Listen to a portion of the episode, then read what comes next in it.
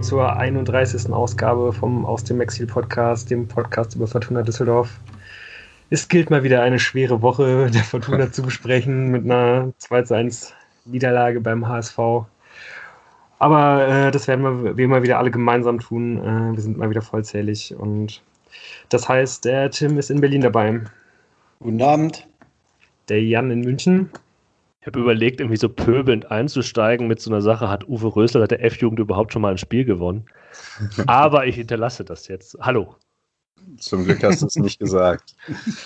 Eine das steile war These der, Fritz, äh, ja. der hier mit mir zusammen in Köln Hallo. sitzt. Ich bin der Lukas und äh, ja, ich würde sagen, der äh, Ton für diese Ausgabe ist schon mal gesetzt.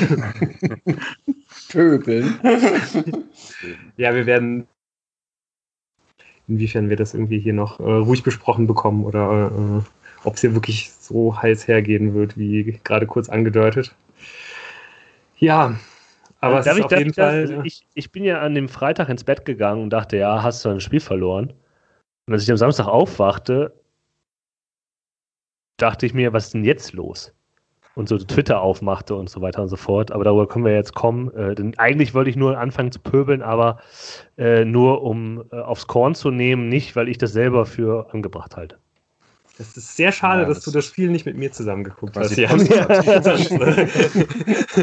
Hättest du da schon wesentlich äh, früher äh, Du hast das also jetzt gerade als Kunstfigur gesagt. Ja, ja? genau. Müssen wir, wollen wir das kurz hier festhalten, ja. dass du das als Kunstfigur gesagt hast?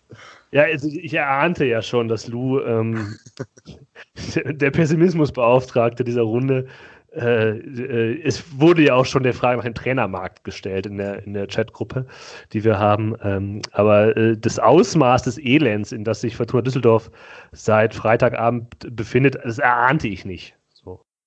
Ja, auch da muss ich ja fairerweise sagen, dass natürlich 20 Prozent von dem, was äh, immer da mein äh, mega pessimistisches Ich äh, äh, dann irgendwie ist, natürlich auch irgendwo eine Art Kunstfigur ist. Aber, aber die du, die du konsequenterweise ja, ja, äh, die du konsequenterweise ja auch im Tippspiel auslebst. Ne? Habe ich ja gesehen, Platz 15, really?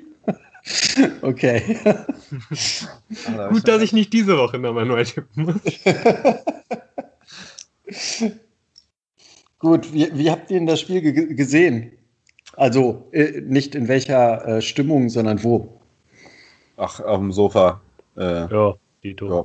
Genau, diesmal aber in Köln-Deutz. Äh, ah, ja. Es gibt Mach ja durchaus gerne. noch äh, andere, äh, andere Fortuna-Fans hier in der Stadt. schöne Grüße an dieser Stelle, mit denen man dann irgendwie auch mal so ein schönes Spiel am Freitagabend genießen kann. Und ähm, ja, wo haben dann auch, glaube ich, relativ viel rumgewechselt äh, zwischen dem äh, osteuropäischen Alternativanbieter und äh, Sky auf dem Sky Handy auf und so. Es war relativ abenteuerlich. Das hat nicht geklappt alles. Hat ja. irgendwie alles nicht so richtig gut geklappt. Deswegen, naja, in der zweiten Hälfte lief es eigentlich ganz gut, aber die erste Hälfte war teilweise etwas bruchstückhaft. Ja, ich habe es auch äh, tatsächlich nochmal zu Hause geguckt, ähm, obwohl ich sagen muss, äh, ich äh, melde mich ja hier jetzt gerade aus der aus dem Höhepunkt oder aus dem, aus dem, ich sag mal, aus dem Loch äh, mit den meisten Infizierten, glaube ich, mittlerweile, Friedrichshain-Kreuzberg äh, pro. So? Ja, und deshalb werde ich nächste Woche äh, auf jeden Fall gucken, dass ich noch mal in eine Kneipe komme, bevor die wieder schließen müssen. das ist die Logik genau die richtige brutal. dazu, darüber das, äh, brauchen wir jetzt nicht ausdiskutieren, diese Logik zu folgen. Nee, nee, nee dann, dann auch nicht in Friedrichshain-Kreuzberg. Das ist ja woanders, das ist ja ein anderer ja. Bezirk. Ja. ähm. ja, als kleines, ähm, kleines Schmankerl hatten wir halt unseren äh, Osnabrücker Freund mit dabei beim Zuschauen, der Mirko, der natürlich äh, Feuer und Flamme für die Fortuna war, allein weil äh, erstens der Daniel Thune ja abgewandert ist vom VfL Osnabrück und dann auch noch sehr kurzfristig dieser Verteidiger, Haya. Ich glaube, ja. Ja, okay. Weswegen er fest davon überzeugt war, dass Fortuna jetzt verdient den HSV richtig fertig machen wird. Und äh, der war ja dann ähnlich ernüchtert wie wir. Ja, der war, glaube ich, fast noch ernüchtert. Ja, der hatte halt was anderes erwartet. Also der hatte auf jeden Fall das, äh, das höchste Hasslevel äh, mit in den Abend ja, gebracht. Ja, ja Fangen wir vielleicht mit vorne an. Ne? Äh, genau, fangen wir, mal von, fangen wir mal vorne an. Es gab ja dann irgendwie im, im Vorfeld noch zwei äh, vielleicht relativ wichtige Personalien. Zum einen wurde ja, glaube ich, am Vortag bekannt gegeben, dass ähm, Rösler Kenan Karaman ähm, im Zuge seiner Versuche, den Wechsel da vielleicht irgendwie zu, äh, zu einem türkischen Verein oder zu einem ausländischen Verein zu forcieren, ja, eine, Denkba eine Denkpause verordnet hat und ähm, dazu fiel dann, glaube ich, relativ kurzfristig Edgar Pripp mit Muskelproblemen aus. Ist auch bis auf weiteres erstmal genau. mit leichten Muskel, leichte Muskelverletzung raus. Ja, ähm, dessen Platz nahm dann Kuba Piotrowski ein. Äh, ansonsten war es ja dann, glaube ich, die gleiche Aufstellung wie im Pokal gegen Ingolstadt schon. Nee, eben nicht. Nee, nee, da, er hat ja eben so dann so spielen lassen. Also ich, mhm. Äh, da, genau, dann so in der Innenverteidigung gebracht und dann äh, Bordzek nicht aufgestellt. Das ist auch ein. Also auf jeden Fall benennst du halt gerade jemanden als Captain und äh, stellst ihn dann das erste Ligaspiel nicht bemerkenswert. Wenn jetzt auch nicht total dramatisch, aber überraschend. Morales war dann, glaube ich, Kapitän, ne? Ich glaube Hennings, oder? Nee, nee, ich meine Morales war Kapitän. Nee, Hennings. Sicher? Ja. Ähm, ja, aber ich finde, dass Botzek nicht gespielt hat, ist eigentlich die innere Logik. Das haben wir auch letzte Woche ja eigentlich schon ein bisschen ja. angesprochen, weil er halt, weil dann so die logische Wahl war und so Botka gegen Ingolstadt ja ein solides Spiel gemacht hat äh, auf der 6, äh, den Bälleverteiler gegeben hat, so ein bisschen für die Achter. Ähm, also damit bin ich, ich bin auch nicht davon ausgegangen, dass man so Botka jetzt runternimmt, weil der ein gutes Spiel gemacht hat und äh, gegen Ingolstadt und dann soll man den mal ein bisschen spielen lassen.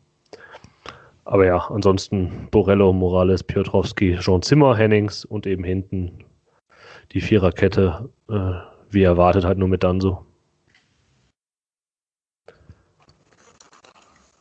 Aber. Ja, also ein bisschen 4-2-3-1. Ne? So, ja, nee, nee, ja, nee, nee. Ja. So. Es war ja, ja so ein 4-3-3 erst und ich glaube, das war so ja, aber Teil des Problems. Ja.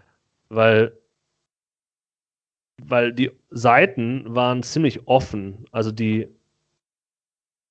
die äh, ja. Hamburger haben ja überall, das war ja, das hat ja Christian quasi angekündigt, dass die mit sehr hochstehenden Außenverteidiger spielen werden. Und auch wenn darauf vorbereitet hätte werden können, so richtig vorbereitet war, war Fortuna nicht. Und die waren ein bisschen überfordert davon, dass diese Außenverteidiger so hoch stehen und so, äh, und über Außen ging da am Anfang relativ viel.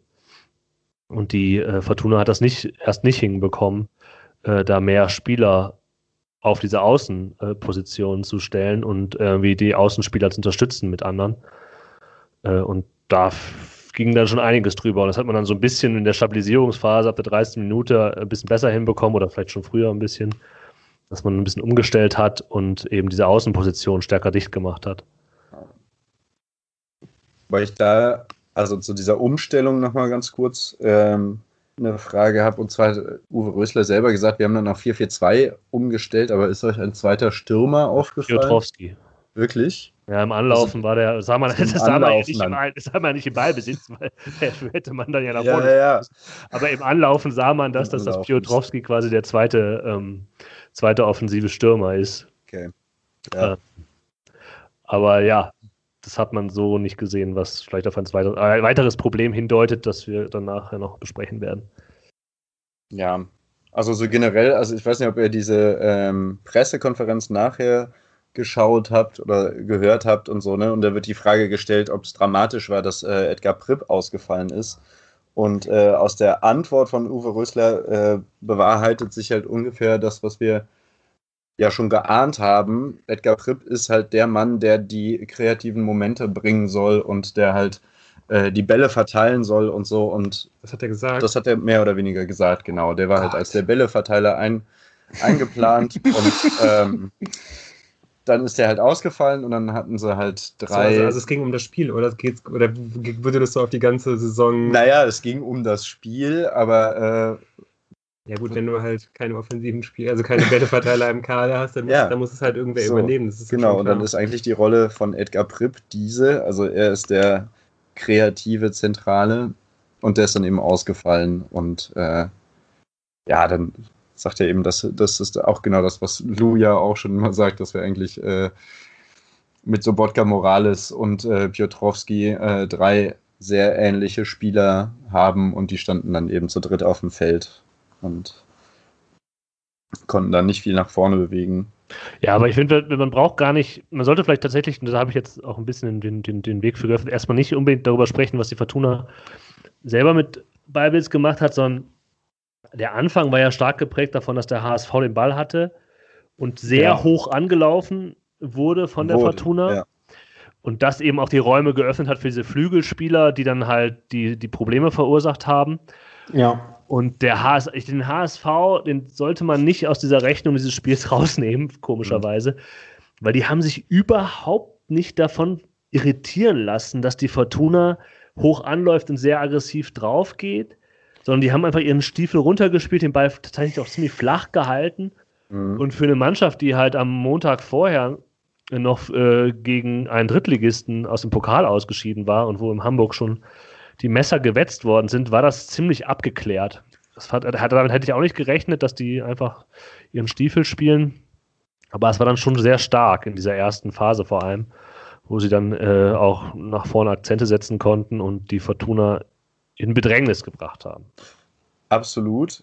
Ähm, aber da, also da stellt sich dann für mich die, die äh, Frage, das, also ich meine, wir haben das besprochen in unserem Podcast und mit Christian, so von wegen, uh, wenn Fortuna dann drauf geht und HSV ist eigentlich recht stabil und hat gute Leute und geht dann über die Flügel, ist es nicht ein bisschen schwach, äh, sich da quasi taktisch nicht drauf einzustellen, sondern zu sagen, wir spielen halt unseren aggressiven ähm, Anlauffußball und laufen halt da ins offene Messer im Prinzip. Und HSV also ich meine, es gibt dann auch von Tune die Aussage von wegen, ja, Fortuna hat das und das gemacht, das haben wir auch mehr oder weniger so erwartet und äh, das haben wir gut gelöst. Ja. So. Ja, ja würde also, ich sagen. Ich meine, letztendlich ist es ja auch einfach nicht äh, äh, verwunderlich oder, ein, oder ein Geheimnis gewesen, wie, wie äh, Fortuna so in der Rückrunde auch die Spiele angegangen hat. Von daher, äh, dass, man, dass man sich darauf einstellt, dass die hoch anlaufen, auch wenn es ein Auswärtsspiel ist. Ja, das war eigentlich die leichteste Übung, glaube ich. Wenn man, man, man konnte Fortuna so erwarten. Und ich sag mal, da hat der HSV seine Hausaufgaben gemacht, würde ich ja. mal sagen. ja, und dann äh, ging es ja auch äh, los, dass äh, tatsächlich äh, äh, Kastenmeier so die ein oder andere gute Aktion dann auch bereinigen musste. Ähm, ja, wenn man Pech hat, steht es noch zwei Minuten. Genau. 1-0, ne? Ja, wenn, er da, wenn Kastenmeier da nicht richtig, richtig stark reagiert. Auch, glaube ich, gegen Terodde, ne? Irgendwie der mhm. kam ja wirklich dann eigentlich auch nach Belieben irgendwie zu, zu Chancen. Das dann, glaube ich, irgendwie auch in den 10, 20 Minuten danach halt irgendwie zweiter Situation, wo er halt irgendwie relativ unbedrängt irgendwie zu Kopfbällen kam, die er dann halt irgendwie nicht so richtig gut getimt hat, so, aber die Chancen waren eigentlich auch vorher schon da, weil ich glaube, irgendwie so, ja, also Terror ist halt einfach mega gefährlich, so immer. Hat man dann ja auch im weiteren Verlauf des Spiels noch gesehen, aber äh, ja, das wusste man ja irgendwie dann auch vorher. Mhm. Und ja, ich weiß nicht, also sonst war ja, war ja dann irgendwie auch das Spiel gar nicht so ereignisreich, irgendwie, bis dann das 1-0 irgendwie letztendlich gefallen ist. Aber man hatte ja trotzdem eigentlich irgendwie nie das Gefühl, dass äh,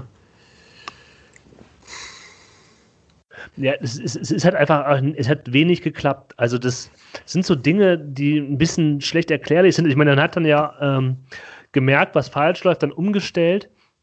Aber es war, es ist, ist mir das aufgefallen, ja, irgendwie, die sind hoch angelaufen und ja auch stark auf den Torwart der, der Hamburger und dann, um halt eben das Aufbauspiel ähm, des HSV zu verhindern, das Flache, also Heuer Fernandes dazu zu zwingen, lange Bälle ins Mittelfeld zu schlagen. Mhm. Und das hat dann Heuer Fernandes gemacht. Und die hat, haben alle der HSV bekommen, weil die ja. viel zu weit weg standen von den, äh, von den Hamburgern Mittelfeld- und offensiven Spielern. Weil wenn ich denke, okay, wenn du halt dann anläufst, um den, äh, den Torwart zum Abschlag zu zwingen, äh, dann musst du doch die Leute zugestellt haben, um dann direkt draufgehen zu können, um den Ball zu erobern.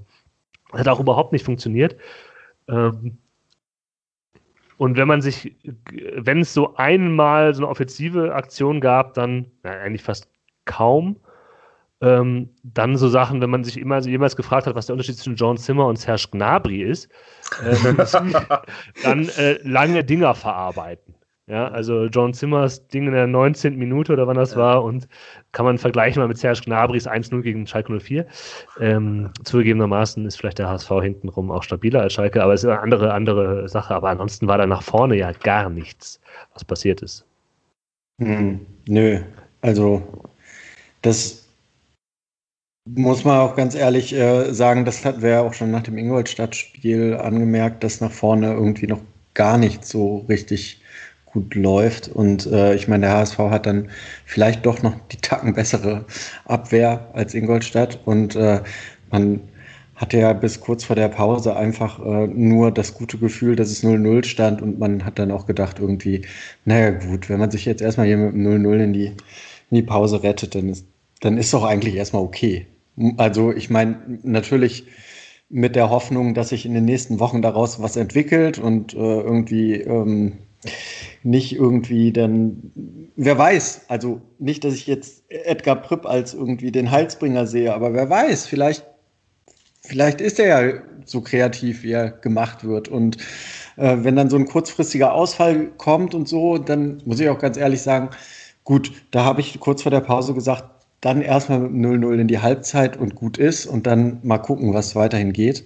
Äh, witzigerweise hat der Kommentator, ich hatte so einen englischen Livestream nur gefunden, äh, die ganze Zeit immer Prep gesagt, weil er nicht gecheckt hat, dass, dass er nicht spielt. Ja, das war richtig süß. Aber ich frage mich bei diesem Offensivspiel oder diesem nicht vorhandenen Offensivspiel, ob es nicht auch die, die Dynamik dieser ersten Halbzeit ist. Weil ich hatte das Gefühl, so in der Anfangszeit, als man Ballbesitz hatte, hat man immer versucht, ganz schnell nach vorne zu spielen, so mhm. die Bälle direkt nach vorne weiterzuleiten. Das hat, hat nicht funktioniert. Äh, die auch ersten so, paar Male. Ein bisschen One-Touch-mäßig. Genau, genau, so One-Touch-mäßig. Das hat der HSV sofort ab, abgefangen.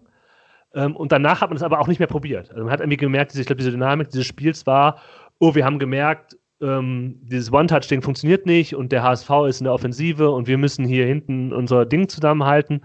Und danach hat man jedes Mal, wenn man Ballbesitz hatte, sofort in die Breite gespielt, nichts mehr schnell gemacht, eher nochmal hinten rum ähm, und damit war irgendwie auch alles raus, was hätte passieren können, vielleicht auch selbst ohne den kreativen Mittelfeldspieler. Ja, ich sag mal, ich habe äh, in der ersten Halbzeit mir viel zu, zu äh, dann Standards aufgeschrieben, weil ich dann irgendwie die Hoffnung hatte, wenn halt irgendwie äh, tatsächlich aus dem Spiel heraus das momentan noch nicht läuft, dann vielleicht die Standards und die waren ja auch schwach. Und vor allem wurden die alle von Zimmer in der ersten Halbzeit getreten. Und äh, da habe ich mir wirklich irgendwie einmal really aufgeschrieben, dass der wirklich immer wieder, in der zweiten Halbzeit haben ja dann auch ein paar andere mal äh, die Standards geschossen. Es gab noch eine Variante, ja. dass kurz abgelegt wurde auf Zimmer, der dann in die Mauer schießen konnte. Ja, also das wirklich, ähm, ja, vielleicht dann doch, ähm, wenn man so begrenzt ist, wie man jetzt vielleicht aus dem Kader gerade lesen mag, aber das ist eine ganz andere Diskussion. Oder man sich noch finden muss für die ersten paar Wochen. Ich hoffe ja letzteres, dass man sich noch finden muss. Dann muss man einfach erstmal gucken, dass man vielleicht über Standards gefährlich wird. Und das habe ich noch überhaupt nicht gesehen. So. Ja, ein anderer Aspekt noch, ähm, dass man, also man hatte das Gefühl, dass man die ganze Zeit benachteiligt wird äh, vom Schiedsrichter, was vor allem daran lag, dass der HSV halt relativ hart in die Zweikämpfe gegangen ist und dann halt hin und wieder mal ein Voll abgepfiffen wurde und so. Aber ähm, das hat halt Fortuna dann wahrscheinlich einfach auch zu wenig gemacht, ne? also weniger ja. präsent. Ja. Und äh, kann man dann so sehen, wie man möchte, ob es dann mehr gelbe Karten für den HSV hätte geben sollen, müssen oder wie auch immer. Aber ähm, in dem Fall war der HSV halt einfach aggressiver und Fortuna dann zu passiv in den Zweikämpfen auch. Ja, denke naja, ich auch. Die also, haben es war eigentlich relativ schnell klar, dass der Schiedsrichter halt äh, relativ viel durchgehen lässt ja. so und darauf hat Fortuna eigentlich nicht wirklich reagiert ja. irgendwie, sondern hat sich dann wirklich äh, physisch und ich meine, die Linie hat der Schiedsrichter dann ja auch eigentlich durchgezogen, so bis ja, kurz bis zu meiner Ampo mal vom Platz ging. Mhm. Aber also ich muss ja auch sagen, die haben halt nun mal auch Klaus Jasula, so. Der beendet halt kein Spiel ohne gelbe Karte. Aber hat der nicht das Spiel ohne gelbe Karte? Ja, der hat das Spiel ohne gelbe Karte. Ja, ja also da muss man dann aber sagen, dann hat der Schiedsrichter doch was falsch gemacht hier. Ja, nee, also, also ich, Ja, also ich fand den ja, ja, Sula eben. Also äh, ich habe mir mal aufgeschrieben, so rund um die 30. hat er halt gemerkt, dass ziemlich viel durchgehen äh, gelassen wird und ist da mehrfach wirklich an der gelben Karte vorbeigeschrammt und äh, stark äh, reingegangen. Witzigerweise habe ich mir, ist meine nächste Notiz dann, dass man das erste Mal die Zuschauer gehört hat. Also ähm, irgendwie scheint er ja da auch ähm, mit seinen starken äh, äh, Tacklings ähm, die Mannschaft pushen zu können. Und so ein, so, sowas hat man bei Fortuna auch ähm, verzweifelt gesucht. Mhm. Also ich fand es aber halt nie unfair. Nee. Es war halt hart, was der HSV ja. hat, aber legitim. Und auch das hat mhm. ja Christian angekündigt, dass der Tune das halt gerne will, dass man halt ein unangenehmer, ekliger Gegner ist. Und das war der HSV. Eine ja. individuell starke Mannschaft, die unangenehm zu bespielen war, die vieles richtig gemacht hat gegen eine Fortuna, die in der Anfangsphase in beide Richtungen wenig richtig gemacht hat, dann hat man sich gefangen, es war defensiv stabiler und nach vorne hat man dann auch die Probleme nicht hinbekommen. Es gab nochmal, äh, so, bevor wir vielleicht über den Elber reden, so in der 41., 42. Minute so eine Situation, wo so Botka den Ball im Mittelfeld hat und einfach nur den Pass spielen muss in den völlig offenen Raum, wo Morales, glaube ich, stand, der den, der den Weg vor sich hat. Aber so Botka hatte zwei Gegner gegen sich und hat dann in dieser Situation einfach nicht die Übersicht, sondern hat halt dann einfach nur die Angst gehabt, den Ball jetzt zu verlieren und hat einfach diesen Pass nicht gespielt. Und ich glaube, das war eben so. Ne? Die Hamburger waren halt dran, immer, ähm, und haben halt den Fortunen ihre, ihre Handlungsoptionen geraubt und hätten zu dem Zeitpunkt ja schon 1-0 führen dürfen. Ähm, wäre nicht unverdient gewesen und dann kommt dieser Elver ähm, in der 45. Minute, wo Florian Hartherz den Hamburger trifft. Ja. Was sagt ihr dazu? Ja, es ist halt tatsächlich, es ist, es ist schwierig.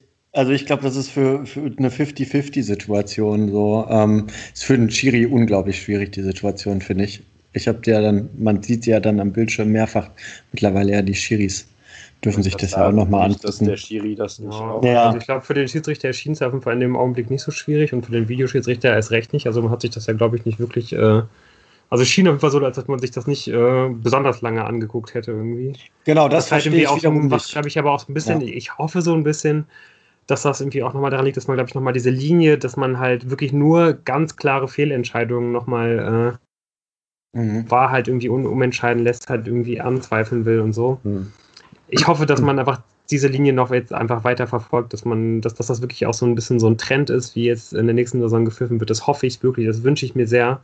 Mhm. Ähm, ja, und ansonsten glaube ich halt schon, dass es, das ist halt einfach, anhand des Regelbuchs ist, es halt ein Elfmeter, aber es kotzt mich halt an, dass sowas halt irgendwie Elfmeter ist. Also irgendwie in den 90ern wäre das halt kein Elfmeter gewesen und ich vermisse das echt. Was sagt ihr zu dem, vielleicht auch aufs gesamte Spiel, ähm, zu dem Verursacher äh, Hartherz, der ja sehr in der Kritik war? Die Rheinische Post hat ihm sogar einen eigenen Artikel gewidmet, um zu zeigen, ähm, dass er einen rabenschwarzen Tag hatte. Ähm, eure Gedanken zu Hartherz? Also besonders großartig fand ich es auch nicht. Also äh, hat sich da, ich meine, da ist viel Druck über seine Seite gekommen. Ähm, und was du vorhin schon angekündigt, äh, was du vorhin schon gesagt hast, dass eben dann die Lücke erstmal zu groß war, äh, weil das Mittelfeld, ja, weil, weil einfach äh, das Mittelfeld zu schnell überspielt war. Das er dann natürlich auch abbekommen so. Aber so ganz, ja, war halt nicht keine großartige Leistung. Und, wovon ich eigentlich enttäuschter war, dass ja irgendwie auch angekündigt wurde, dass er halt so gute Ecken und Freistöße schlagen kann. Und jetzt nur die Frage, warum wir das nicht gesehen haben. Ja, gut, ich meine, solange John Zimmer äh, auf dem Platz steht, ja. muss er sich da erstmal hinten anstellen. Ja. ich möchte ganz kurz zu dem äh, Thema noch sagen. Ähm, was, oh. äh, ich muss das vorlesen kurz. Das hat uns ein Freund geschickt äh, von dem Spiel Sandhausen gegen Darmstadt. Daniel Keita Ruel.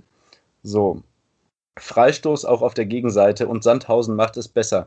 Contento löffelt ja, den Ball aus dem rechten Halbvoll, Halbfeld gefühlvoll an den zweiten Pfosten.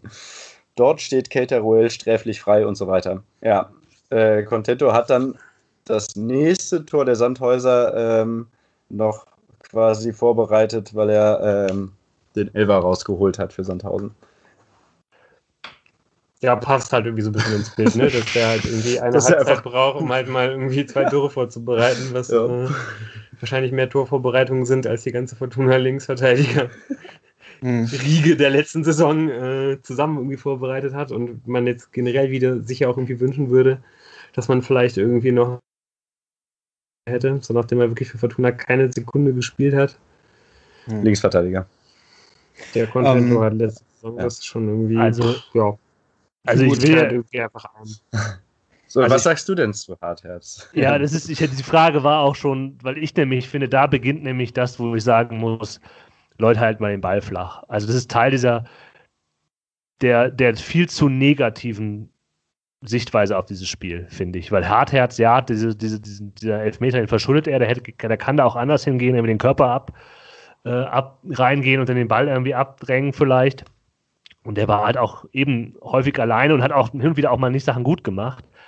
Aber ihn einem Raben schwarzen Tag zu unterstellen, das finde ich halt schwierig, weil so schlecht war er halt nicht. Der war halt so wie der Rest der Mannschaft und ich fand, er stach halt nicht heraus. Und in den stabilen Momenten, die die Fortuna hatte und wo sie stabilisiert hat, war er halt auch genau das. Hat er seine mhm. Aufgabe gemacht und ja, klar, das mit dem Elfmeter, äh, das muss man ihm anrechnen und eventuell äh, ist er halt in der Fehlerkette, äh, die zum 2 zu 0 führt, auch ein Glied, aber nicht das Entscheidende. Und, ja, äh, da kommen wir ihm, ja gleich noch zu. Genau, und das ihm dann heute, das finde ich, das finde ich einfach so ein bisschen schwierig. Und das sind so diese Sachen, da können wir gleich noch mal länger drüber reden, wie man dieses Spiel insgesamt bewertet und wie schwer man das bewertet. Und also, das dann halt auch jetzt sagen, in der Berichtet, äh, ja, in der Berichterstattung quasi, ja, die, die Fortuna braucht dringend den zweiten Linksverteidiger, stimmt. Äh, aber halt auch, weil Hartherz quasi nicht das Niveau hat, wo ich mir denke, Leute, ne, das ist halt das ein Spiel, nicht. jetzt mal ja, ja. ganz ruhig. Okay, ja. ja. das ist halt lächerlich. Nee, ich meine einfach, man braucht einfach diesen Katerplatz halt so, ne? also genau. einfach für den Fall, dass halt Hartherz äh, sich halt auch mal verletzen sollte oder so, wäre es einfach wichtig, dass man halt einen zweiten Linksverteidiger hat. Ich glaube, darum ging es uns irgendwie, oder? Also. Ja, ja, genau. Ja. ja, gut, ich meine, dass die RP dann da jetzt wahrscheinlich irgendwie äh, Schnappatmung bekommt, ja, genau. Also ich fand insgesamt die linke Seite war halt die schwächere Seite, das, was vielleicht auch an der rechten Seite von, vom HSV lag. So. Aber mhm. insgesamt so das Duo Borello-Hartherz fand ich schon deutlich schwächer als auf der anderen Seite. Da kann aber tatsächlich vielleicht nicht nur Florian Hartherz was nee. dafür, sondern äh, insgesamt die Abstimmung, die nach vorne läuft, so, äh, die muss halt auch beim Spiel nach hinten noch gefunden werden. Und also da muss ich schon sagen, das Duo Borello-Hartherz, das ähm, war schon schwächer an dem Abend. Aber, das Aber eine Sache ja. noch. Okay. Ähm, äh, zur Halbzeit habe ich mir nur aufgeschrieben, dass ich den Sobotka hätte rausnehmen wollen. Ja, ähm, also der war so völlig, völlig, völlig abgemeldet und ähm, habe mich auch gewundert, dass er dann wiedergekommen ist. Ja, das hatten wir auch so besprochen in der Halbzeit äh, wünschen. Was ich noch kurz dazu sagen wollte, nochmal zur Einordnung, was du, weil du gerade auf die Abläufe und sowas eingehst da hat man, glaube ich, auch einfach gesehen, dass, die, dass der HSV äh, relativ äh, Corona-frei durch die Vorbereitung gegangen ist und äh, mehr Zeit und Chance hatte, eben mit dem neuen Trainer neue Sachen einzuüben. Und das ist eben bei Fortuna alles so chaotisch und katastrophal gewesen, dass, ja. Ich glaube, die haben auch einfach einen vollständigen Kader, oder? Also relativ viele Leute. Ja. ja, ja. Also genug Leute einfach. Ja, die haben einen guten Kader. Hm. Gut, dann kam die zweite Halbzeit, ne? Keine Wechsel. Das hat mich echt überrascht. Ja. Aber naja, gut. Gut, der Wechsel mhm. kam ja dann. Oder wollen wir noch äh, über die Zeit bis dahin sprechen? Ja, ich, also ich sag mal, wie gesagt, äh, äh, Sobotka war für mich ein Wechselkandidat, aber Piotrowski halt auch. Mhm. Also ähm, un unglückliches Startelf-Debüt. Oder Moment, hat er gegen Nee, gegen Ingolstadt hat er nicht von Anfang an gespielt. Der ist ja eingewechselt worden. Ja. Also irgendwie, ja, fehlt dem noch komplett so der, die Einbindung ins Spiel. So. Vielleicht wird das noch mal was, aber momentan, äh, ja, ist, ist, ist er irgendwie noch ein Fremdkörper, finde ich. Mhm. Ist ja auch ein bisschen undankbar für ihn, weil er ja, halt äh, dann halt tatsächlich nach vorne geschoben worden ist und vielleicht gerade wenn du neu in der Mannschaft bist und dir dann eine Rolle noch finden musst, dann quasi mehrere Rollen innerhalb eines Spieles zu haben. Klar kann man sagen, er ist halt ein Profi, muss er können, aber es kann halt auch mal passieren. Ne? Gegen eine Mannschaft, die halt individuell stark ist, wo du halt nicht viele Freiräume hast. Ja, ich glaube, die Idee war ja ein bisschen, dass er halt auch mal aus der zweiten Reihe abziehen kann. Hat er um, ja ähm, auch gemacht zu Anfang der zweiten ja. Halbzeit, 30 Meter drüber. Ja, genau. ja, so kann, kann, können auch andere im Kader aus der zweiten Reihe abziehen. Einige sogar. ja, nichts für ungut. Äh, vielleicht äh, wird das ja noch was, aber ähm, bisher äh, ist er noch nicht angekommen. Ja, ist auch wirklich halt super undankbar, ne? weil irgendwie ist es ist ja auch nicht so, dass man irgendwie sagen kann, dass das Spiel der Fortuna äh, funktioniert so und so und man setzt den halt dann irgendwie an diese Stelle äh, ja. in die funktionierenden Strukturen, sondern es, ist, es funktioniert ja auch um ihn rum irgendwie relativ wenig. Deswegen, ja, also würde ich, würd ich da jetzt auch noch nicht äh, verfrüht über ihn den Stab brechen wollen, auf jeden Fall. Vielleicht, ja, dann äh, kam tatsächlich der erste Wechsel. Ja. Pledel wurde eingewechselt. Jean Zimmer, was ich beachtlich fand, aber nachvollziehbar. Ja. Ja, und dann ähm, hat er sich auch prima eingefügt. Ja. mhm. Ein starker mhm. Fehlpass in der 60. Minute, der das 2-0 einleitet. Mhm. Ja, das darf halt nicht passieren. Ja, ich habe ihn äh, den Fehlpass tatsächlich hier als äh, Deluxe-Fehlpass stehen. Ja. Ja, das sind die Fehlpässe, die dann auch zur Gegentor äh, führen, oder wie ja, bloß die Kategorisierung? Ja, auf jeden Fall. ja, also klar, ohne den Fehlpass ähm, fällt das 2 zu 0 auf jeden Fall später. Ja, oder halt gar nicht. Ja, oder auch gar nicht. nicht. Weil in ja. der zweiten Halbzeit hat man schon gesehen, dass der HSV halt kontern will, so ein bisschen, aber da war die Stabilität in der Defensive schon irgendwie stärker da, würde ich sagen. Und da war eher das Problem, weswegen ja vielleicht auch die Diskussion danach jetzt so enttäuscht ist, ähm, dass halt nach vorne wenig ging. Ja. Das eine Problem konnte abgestellt werden, aber das andere natürlich auch viel schwerer zu lösende. Aber so ein 1-1 kann halt immer reinkullern. Solange das 1-0 steht, ist halt das Spiel offen und das 2-0 war halt einfach der Genickbruch. So. Genau. Das Spiel war durch. So. 1-1 ist ja auch reingekullert, könnte man sagen. 2-1 also, dann, ja, der Ja, genau. Ja, aber, aber ja, da gab es ja vorher zumindest so ein paar, also in der ersten Halbzeit gab es ja auch so ein paar dicke Gelegenheiten, wo Kastenmeier halt grandios ja. hält. Das war ja da dann nicht der. So. Ja, äh, war so am Rumplänkeln so ein bisschen das Spiel. Ja, das 2-0 das äh, äh, hat übrigens auch dann zum zweiten Mal äh, dazu geführt, äh, dass ich erinnert wurde, dass Fans im Stadion sind. Also das erste Mal waren ja die äh, starken, äh, am Rande der Legalität sich bewegenden Grätschen von ähm, äh, dem Vorkämpfer vor dem Herrn im HSV-Dress, Klaus Jasula. Da war das Publikum einmal da und dann beim 2-0 hat man nochmal gemerkt, dass Fans da waren. Aber auch nur 1000. Was willst du machen, ne? Was ja. hat die Bild getitelt? Der große Test braucht es die Ultras wirklich oder so. Ja, dass die diese Kampagne fährt, ist, ist, ja vollkommen klar. So. Also, ja. Das meinen die ja nicht mal ernst, sondern das ist ja, halt das einfach, ist einfach nur Agenda. Kampagne. Genau, genau. genau. Das ist einfach nur Kampagne. Halt Aber im Fall HSV kann man, könnte man zum Beispiel jetzt sagen, ja, die hätte es wirklich gebraucht. Äh, damit da ein bisschen Stimmung gewesen wäre. Ja, wobei ich schon sagen muss, dass die Fans mindestens, glaube ich, irgendwie in den ersten 30 bis 60 Sekunden im Spiel irgendwie auch wirklich Alarm gemacht haben. Also ich habe jetzt da wirklich auch zum ersten Mal seit sehr, sehr, sehr langem wieder ein Fußballspiel gesehen. Also ich glaube wirklich das letzte Mal seit äh, äh, ersten FC Köln wieder. Und ich habe schon gemerkt, dass mich das halt auch wirklich für so einen Moment zumindest krass angezündet hat. Irgendwie ja. einfach mal wieder äh, das zu sehen, so, ja. auch wenn da wirklich dann irgendwie nur tausend Hanseln sitzen, wovon wahrscheinlich irgendwie zwei Drittel noch irgendwelche Sponsoren-Dullis sind oder so. Aber ich fand es auf jeden Fall trotzdem, also ich habe da irgendwie wieder gemerkt, so, dass da ja irgendwie dann doch noch irgendwie sowas ist, was ich irgendwie eigentlich am Fußball mag und was ich irgendwie gut finde und so. Das war auch schon ganz cool, auch wenn sich das dann irgendwie relativ schnell wieder verloren hat, so, aber das war trotzdem irgendwie nochmal so, ein, so eine nette Erinnerung, fand ich, muss ich schon ja, sagen. Hast du auch recht. Ja, ich ähm, habe das ja immer zwischendrin gehabt durch meinen Trend äh, zum Zweitverein äh, ähm, in Tschechien waren ja äh, äh öfters schon, äh, äh, schon lange wieder Zuschauer, so 1000 erlaubt.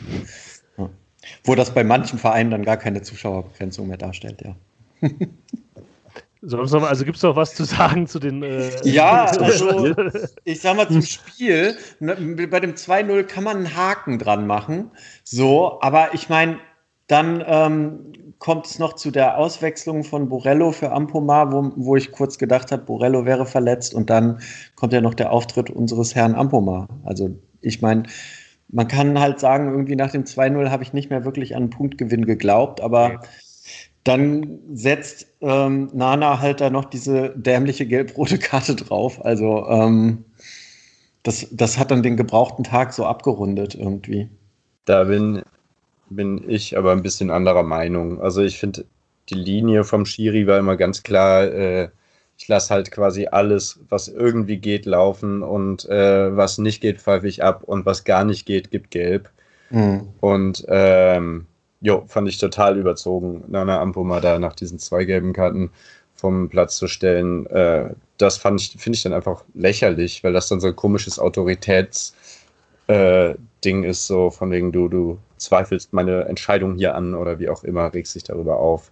Das hat ja nicht im Mittelfinger gezeigt oder so. Also, ja, ja also, das sind zwei das verschiedene Dinge. Sehr unsouverän. Ja, ja aber ich doch, das, das eine ist halt ein Zweikampf, wo du halt die beiden Spieler äh, bewertest und sagst, ja, ich lasse hier ein bisschen mehr durchgehen. Und es gab ja letzte Saison schon ähm, diese Anweisung, ich glaube, gegen beim Kaiserslautern-Spiel hat man am stärksten gemerkt, dass eben Schiedsrichter solche äh, Unsportlichkeiten äh, wie äh, diese Handbewegung oder das Beschweren sich beim Schiedsrichter, dass man das halt stärker regulieren soll, weil das ja auch runterwirkt in die unteren Ligen und so weiter und so fort.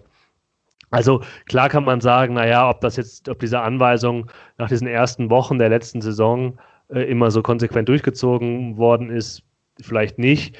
Aber zu sagen, naja, der hat ja auch ein hartes Spiel äh, durchgehen lassen, warum lässt er das dann nicht durchgehen? Das sind zwei verschiedene Dinge, meines Erachtens nach. Du, ähm, ja.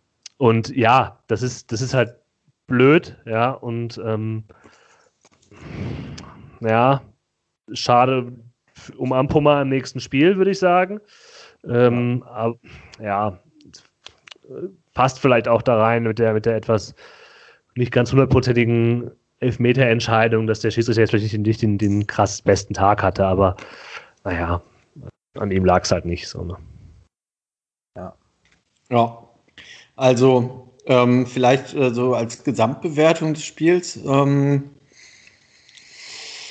ja, kann einem schon, schon, schon ein bisschen äh, zu denken geben. Ähm, ich glaube, das wird eine ziemlich ähm, ziemlich zähe Angelegenheit in den nächsten Wochen. Hm. ich äh, sag mal jetzt Ampomar hin oder her, ob der jetzt beim nächsten Spiel fehlt oder nicht. Insgesamt muss man halt Lösungen nach vorne finden und ähm, zwar schnell. Und da bin ich ähm, nicht sehr optimistisch gerade. Ich sehe das ja ein bisschen anders, weil ich, weil ich ja, also ich sehe das, ich seh, ich, was ich gesehen habe, war halt eine Mannschaft, die, eine gegen, die noch ihre Defizite gerade im Aufbauspiel hat und ja. anfangs halt taktisch falsch eingestellt war. Das ist eine Frage des Trainers ähm, in der ersten halben Stunde. Ja, das stimmt. Gegen, die gegen eine sehr gute Hamburger Mannschaft gespielt hat. Und ich glaube, die Unzufriedenheit ähm, oder eine gute Hamburger Mannschaft und die Unzufriedenheit, die es in Fortuna-Lager gibt, hat sicherlich damit zu tun, dass man den HSV unterschätzt hat, gerade nach dem Pokalspiel gegen Dresden, dass man dachte, okay, die lassen sich jetzt leicht verunsichern. Und auch, dass, auch wenn das vielleicht nicht die breite Stimmung ist, aber dass viele schon damit liebäugeln, dass die Fortuna oben mitspielt. Und da kann man natürlich sagen, naja, wenn man das die Ausgangs, wenn man, wenn man darauf setzt, dass die Fortuna oben mitspielt, dann würde ich es auch sagen, ähm, dass die Fortuna ihre Offensivsachen schnell lösen muss. Aber wenn man sagt, dass die Fortuna auf dem neunten Platz landen kann und dass das okay wäre, dann, ähm, das ist so ein bisschen meine, meine Herangehensweise, dann verunsichert einen dieses Spiel nicht so, weil man auch viele gute Ansätze sehen konnte. Die Mannschaft hat sich stabilisiert, die Innenverteidiger waren beide gut. Ja, ja. Ähm, die Abwehr insgesamt, gerade weil ich Hartherz nicht so äh, stark negativ bewerte, äh, ist da. Das wusste man vorher schon. Die Probleme, die haben wir gegen Ingolstadt auch schon besprochen. Äh, und dann verliert man halt gegen den HSV 2-1. So. Mhm. Ja. Weil man halt einfach von 90 Minuten 30 Minuten die schlechtere Mannschaft war und die anderen 60 nicht die bessere. Und weil Zimmermann halt noch das 2 zu 1 erzielt. Ja, ja richtig. Zur Vollständigkeit. Ja, auf jeden Fall. Aber irgendwie, ja, es, es war schon so vorbei. Ja. Ja, ich finde halt auch, man ähm, kann das schon irgendwie ein bisschen so zusammenfassen, dass man sagt, okay, es ist halt ein Gegner, der halt irgendwie personell wahrscheinlich schon irgendwie einfach stärker ist, der halt gefestigter ist, der halt irgendwie vielleicht ein bisschen besseren Plan irgendwie hatte. Man hat dann irgendwie trotzdem irgendwie ganz gute Ansätze, aber es reicht dann halt irgendwie nicht ganz, aber es sieht eigentlich irgendwie dann vielleicht doch irgendwie ganz gut aus und ähm, das kann dann halt irgendwie so ein bisschen Hoffnung halt irgendwie für irgendwie auch so ein bisschen die Analyse, die wir halt irgendwie nach so ungefähr jedem Spiel äh, seit Januar oder so irgendwie, ja. äh, irgendwie glaube ich, haben setzen können. Und ich glaube, viele, und da würde ich mich halt zumindest auch so ein bisschen mit einschließen, verlieren einfach so ein bisschen den Glauben daran, dass es halt irgendwie mal mehr sein wird als gute Ansätze, sieht gut aus und so weiter. Ja, und, und ich, ähm, ich, ja. Also ich würde jetzt ja auch meine Einschätzung nicht absolut setzen. Es gibt für, für jede Gegenmeinung kann man gute Argumente finden. Man kann sagen, das kann auch schief gehen. Man sieht nur Ansätze und es passiert nichts. Absolut nachvollziehbar. Total.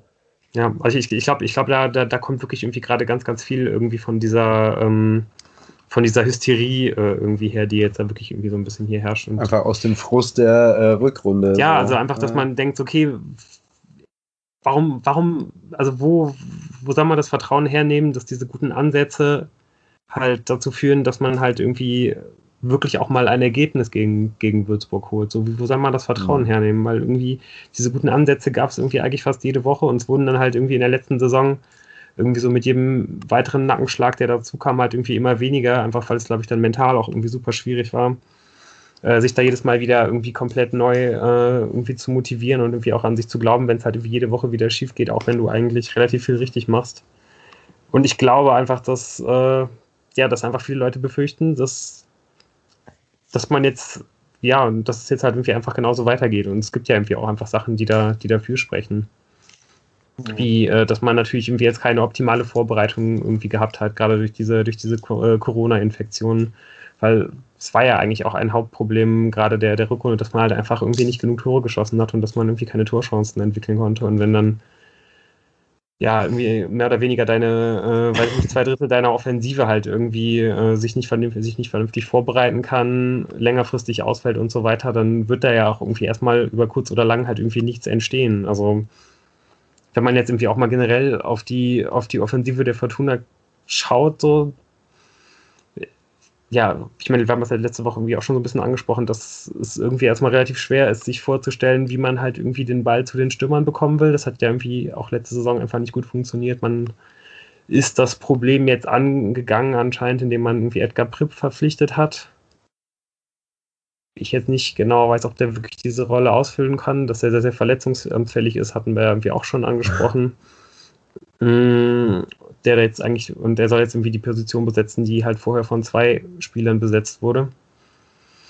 Das heißt, man hat da jetzt irgendwie gerade keinen. Ähm, und sonst hat man irgendwie eigentlich nur Leute wie Ioa, die ausfallen. Und eigentlich hat man wirklich nur Ruven Hennings, auf den man sich so richtig verlassen kann. Alle anderen Spieler sind halt irgendwie Versprechen, sind äh, Leute, die halt Talent haben, die es aber noch nie konstant abgerufen haben im Trikot der Fortuna.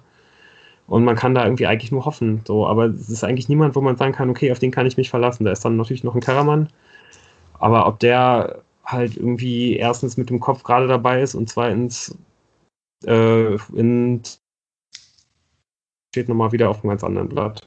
Ja, was ich glaube ich mal brauchen würde, und das gab es ja in der Vorbereitung auch nicht, hm, ist so ein überzeugenden Sieg, wo mal drei oder vier verschiedene Torschützen sind. Mhm.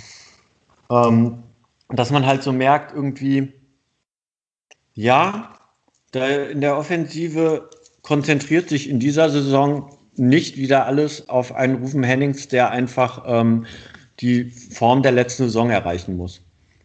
Und ich glaube, auf dieses Spiel werden wir leider noch ein bisschen warten. Oder wir sehen es jetzt gegen Würzburg. Eine unfassbare Überleitung herzustellen. Ja. ja, ich hoffe doch sehr. ja, Jan, du hast es ja, ein bisschen angeguckt, ne? Drei Gegentore haben sie schon gefangen, ne? Ja, wir, soll ich jetzt schon soll, kurz Gegner und dann äh, die Umstände mit Zuschauern oder ja. wir wissen es nicht genau. Ja.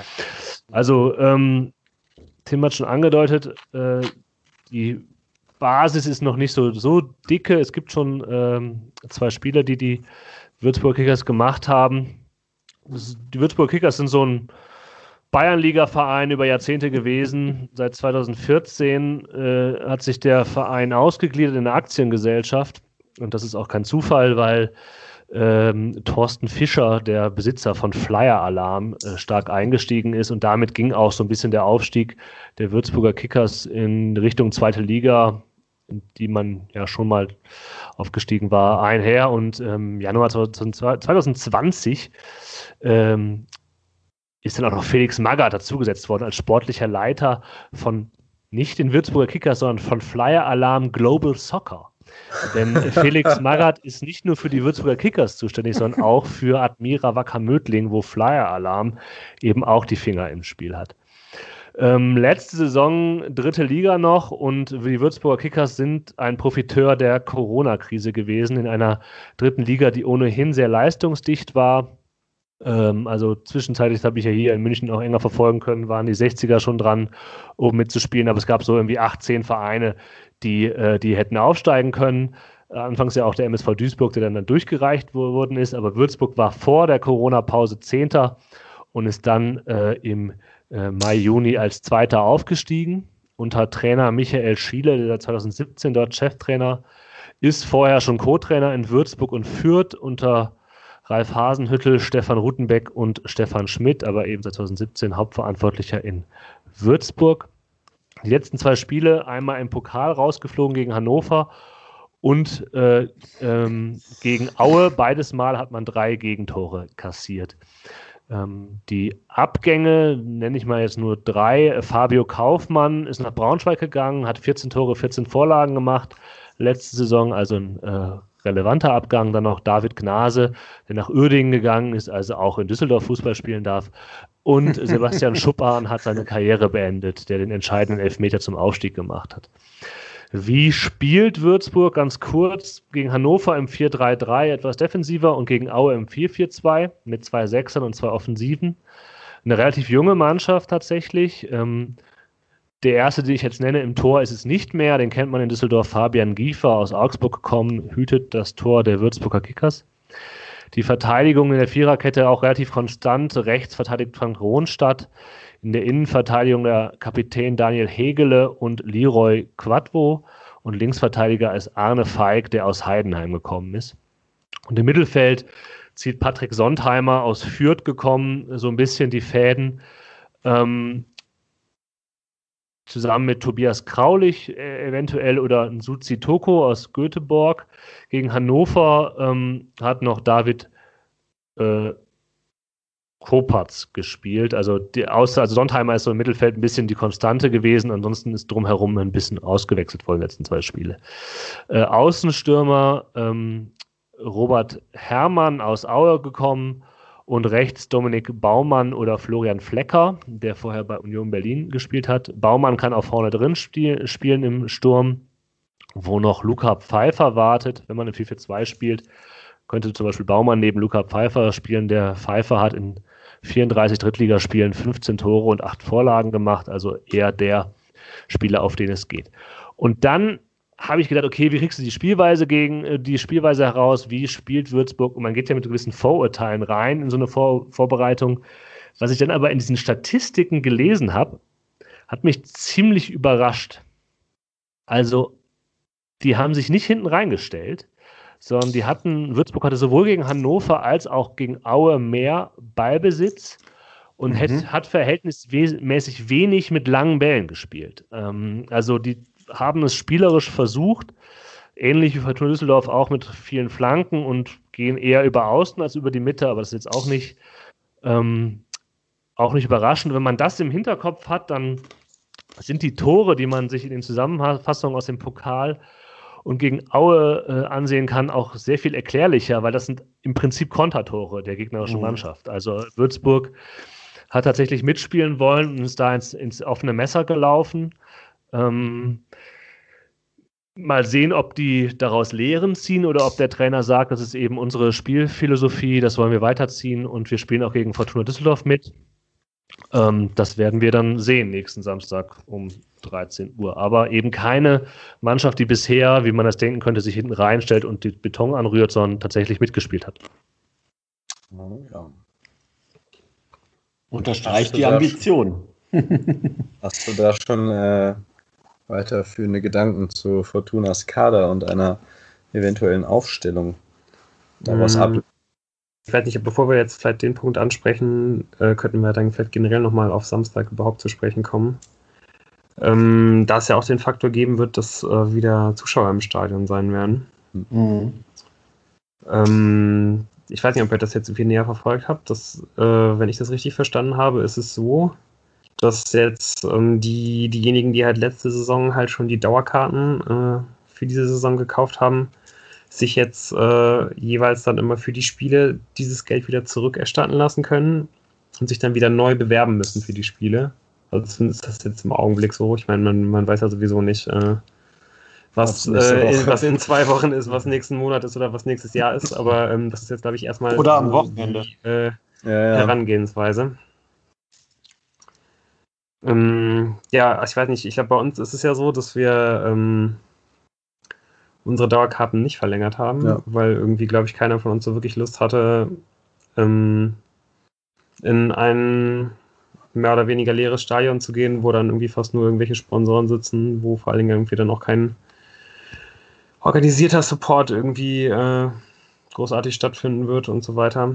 Aber ähm, ja, ich kann ja einfach auch verstehen, dass viele Leute ähm, sich irgendwie darauf freuen, jetzt irgendwie auch die Fortuna wieder zu sehen. Wie groß dann da die Wahrscheinlichkeit ist, weiß ich jetzt gar nicht so genau. Ich glaube, äh, 10.000 sind im Augenblick auch erlaubt, ne? Irgendwie 10.500 oder so. Mhm. Davon sind aber 10% äh, sind das nicht Special Guests und Partnerkarten. Ja. Ne? Ja. Also ich glaube, die Chancen, also wenn man eine Karte haben will als eine Dauerkartensitzer, sind die Chancen, glaube ich, gar nicht schlecht, dass man eine kriegt. Ja. Weil ich nicht, mir nicht vorstellen kann, dass alle, ähm, alle dahin wollen. Ja.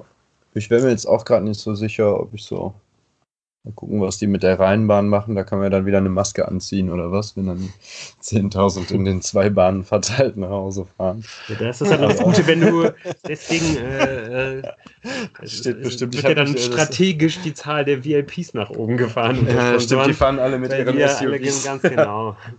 ganz genau. Also auf ja. jeden Fall wird die Bahn wieder sagen, wer konnte denn damit rechnen, dass plötzlich wieder Zuschauer zugelassen werden. Ja, aber ich weiß nicht, wie die es machen, aber in Dortmund zum Beispiel, da weiß ich, hatte man man äh, Slots, weil man rein sollte.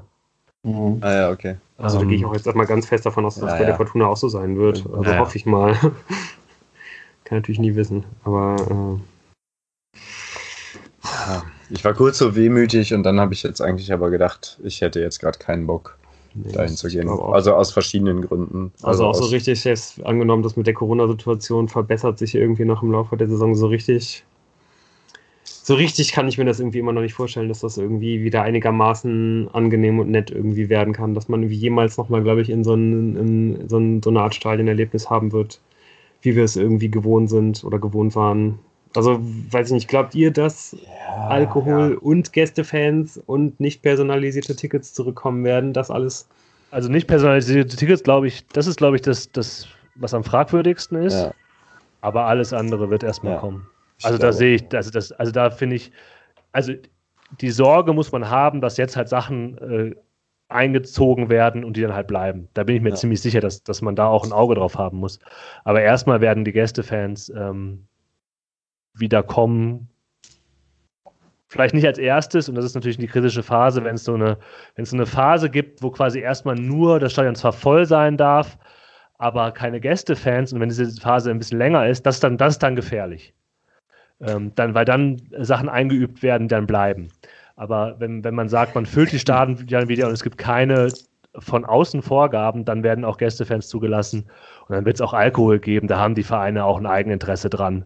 Ähm, äh, die Sponsoren, äh, die Biersponsoren haben Eigeninteresse daran, dass es Alkohol gibt. Das kann natürlich sein, dass die Politik das nicht will, aber erstmal wird es das weitergeben. Ja, ja die Kampagnen gehen jetzt ja auf jeden Fall schon los. Ne? Also äh, haben wir ja gerade eben mit der Bildzeitung schon angesprochen, die sich dann natürlich äh, wieder in, in, vorderster Front irgendwie äh, erstmal stellt. Ähm, es gab dann ja, glaube ich, äh, letzte oder vorletzte Woche dann irgendwie auch diese äh, Kampagne vom Innenministerium, wo sich dann ja auch leider die Fortuna. Äh, ja, alle NRW-Profivereine. Ja, gut, ne? aber halt eben auch die Fortuna, auch die Fortuna halt zusammen mit Heribert Reul äh, hingestellt hat, um ein Zeichen gegen Gewalt, ging es eigentlich in, um Gewalt in den Stadien oder was? Um, Irgendwie sowas, ein, ja. Ein Bündnis gegen Gewalt, wo ich mich halt auch denke, so, boah, Heribert Reul, ey, was für Gewalt meinst du denn eigentlich? Polizeigewalt oder was? So, also, welche, gegen welche Gewalt muss man denn gerade was tun?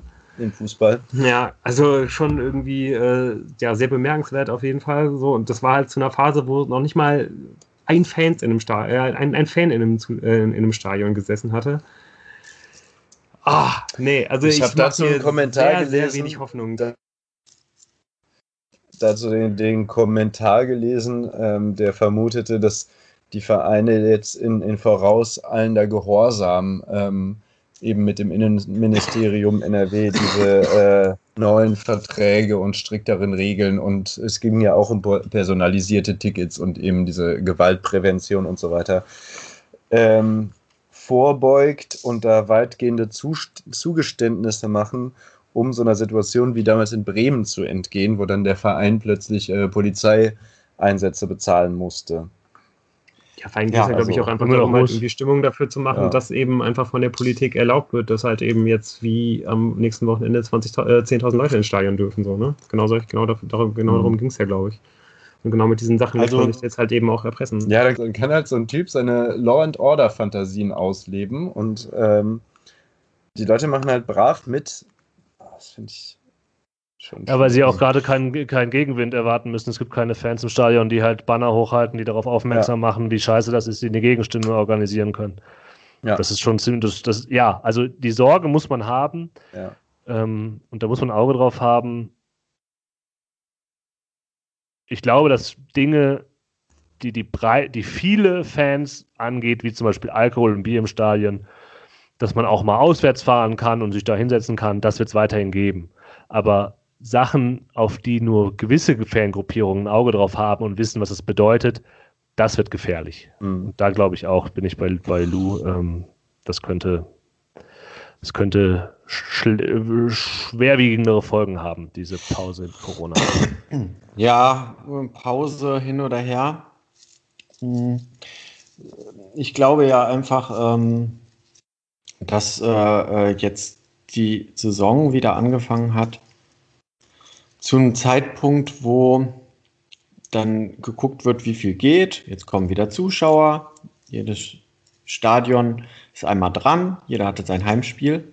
Und gerade ändert sich die Situation in Deutschland ja dahingehend, ähm, dass ich durchaus davon ausgehe, dass wir bald wieder bei den Geisterspielen sind. Ja.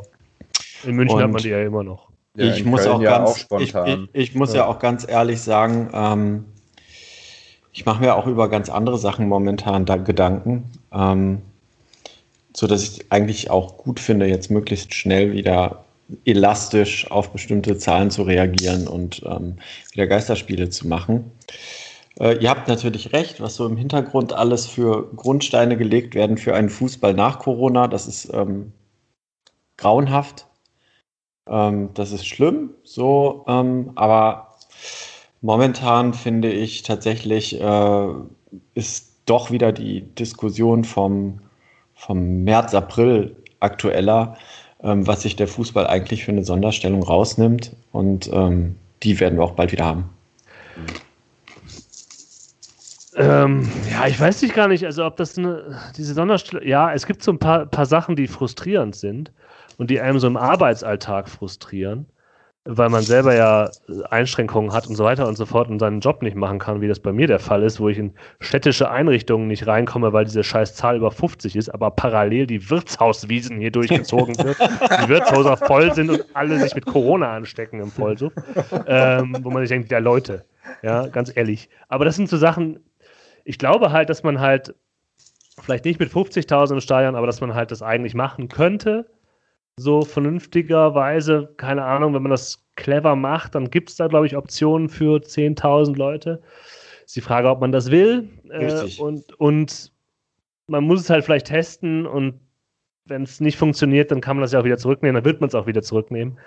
Äh, aber die, aber das, das sind so gar nicht diese, was jetzt in Corona passiert, das ist alles so ein bisschen, so ist es halt. Das Hauptproblem, und das, das hat ja Lou äh, schon angedeutet, das Hauptproblem ist, was danach ist, und das kann halt das Entscheidende sein. Ja, ich würde ich würd halt einfach wirklich sagen, was jetzt währenddessen ist, ist halt aber auch, ähm, dass ähm, Fußball gucken und zum Fußball gehen, ähm, ich denke, das stimmt ihr vor allem und alle unsere Hörer uns auch zu, ist ja vor allem und Hörerinnen, ist ja vor allem irgendwie dass man das mit einer gewissen Leidenschaft betreibt. Und Leidenschaft ist für mich auch immer ein Teil von Kontrollverlust. Und das widerspricht halt all dem, was momentan ähm, eigentlich ähm, angesagt ist. So. Und ich sag mal, ich sehe auch lieber die Bilder aus Rostock, aus Dresden und was weiß ich, weil das für mich mehr mit Stadion zu tun hat, als ein Stadion, wo tausend Zuschauer drin sind und alle sind peinlich darauf bedacht, die Regeln einzuhalten. Und ich meine, genau diesen Widerspruch wird man aber nicht auflösen können, dass ich eigentlich die Bilder aus Rostock und Dresden dann wiederum nicht so gerne sehe, ähm, weil ich halt denke, es gibt dann doch Wichtigeres als Fußball. Aber das sind zwei verschiedene Dinge. Das eine ist quasi, was macht man jetzt in der Pandemiebekämpfung und was ist, was ist, was ist jetzt quasi das, was opportun ist und wo es vielleicht äh, gesundheitlich Sinn macht, äh, gewisse Einschränkungen zu machen. Das andere ist, was sind die Langzeitfolgen? Nee, aber nein, aber ich meine beides, weil die kurzzeitigen Maßnahmen jetzt sind, die Zuschauer zu beschränken. Aber im Stadion kriegst du die nicht auf Distanz gehalten, die Leute. Klar, sieht man. Also das, da, ich, da mache ich mir nein. überhaupt. Doch, also wenn du die Bilder dir anguckst aus der ersten Liga, gut, aus, aus Sachsen und aus Rostock, das fand ja, ich auch ein bisschen eng. Genau. Ja, aber die, das, von den beiden habe ich gesprochen. Ja, aber das ist, das liegt an den Kapazitäten, wie das da halt vor Ort gemacht wird. Also wenn du dich mir die Bilder aus der ersten Liga angeguckt hast und so, das war, das war ziemlich, also das Problem ist nicht im Stadion, sondern immer die An- und Abreise mit dem öffentlichen Nahverkehr, würde ich sagen. Und was halt passiert, wenn da Leute auf Klo gehen und solche Sachen. Aber die Bilder aus den, aus innerhalb des Stadions, wo Leute da halt irgendwie mit wirklich Abstand saßen und es irgendwie vernünftig geregelt war, wie die Leute sich da halt hinsetzten. Also das fand ich halt relativ unproblematisch. Nein, aber was ich meine ist, A, entweder du hast halt dieses Publikum, das meiner Meinung nach dann auch bis auf, dass sie ein bisschen singen und grölen und Stimmung machen können, eigentlich, wenn sie sich so beherrschen müssen, auch ähm, nicht das Stadionerlebnis hat, was man eigentlich haben will.